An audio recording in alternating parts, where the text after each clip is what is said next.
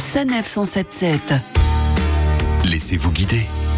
Maintenant que nous avons trouvé les chaussures de randonnée adéquates pour cette nouvelle année, nous voilà partis vers de nouveaux horizons. Et cette semaine, nous avions envie de nous rendre dans le Bas-Rhin, en Alsace. Et comme il est toujours plus prudent de bien se renseigner avant de partir en randonnée, les conseils de Fabien Biver, cofondateur du site Visorando, sont toujours bons à prendre. Bonjour Fabien. Bonjour. Alors si on choisit de faire un circuit à l'ouest de Strasbourg, qu'est-ce qui nous attend Fabien? Bah, Ça va être euh, le début euh, des Vosges, des vallées habitées avec euh, en haut des sommets plus forestiers. Donc c'est voilà, c'est de la randonnée qui va être un peu plus vallonnée, un peu plus montagneuse et bah, en pleine nature. Et sans plus attendre, découvrons le jardin des fées, la porte de pierre et le rocher de Mutzig, une randonnée que Coralie a testée et partagée sur le site Visorando. Bonjour Coralie. Bonjour. Alors Coralie, qu'est-ce qui vous a plu, qu'est-ce qui vous a marqué dans cette randonnée? C'est une des premières randonnées que j'ai fait justement en arrivant à Strasbourg. J'étais tombée dessus un petit peu par hasard et en fait j'étais pas du tout déçue parce que je suis d'escalade et euh, cette randonnée justement elle propose de découvrir euh, un rocher assez particulier qui est la Porte de Pierre. C'est un rocher de grès rose et euh, c'est l'un des plus impressionnants justement de l'Alsace et notamment du Bas. En plus de ça, on découvre des vestiges historiques qui apparemment dateraient de l'époque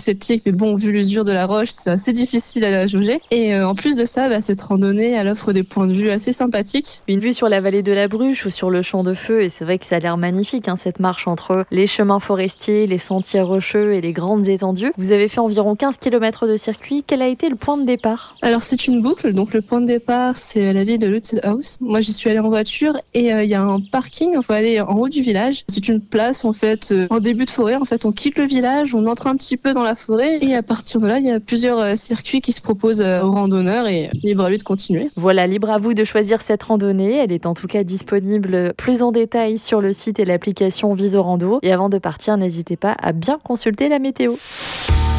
Retrouvez toutes les chroniques de Sanef 177 sur sanef.com.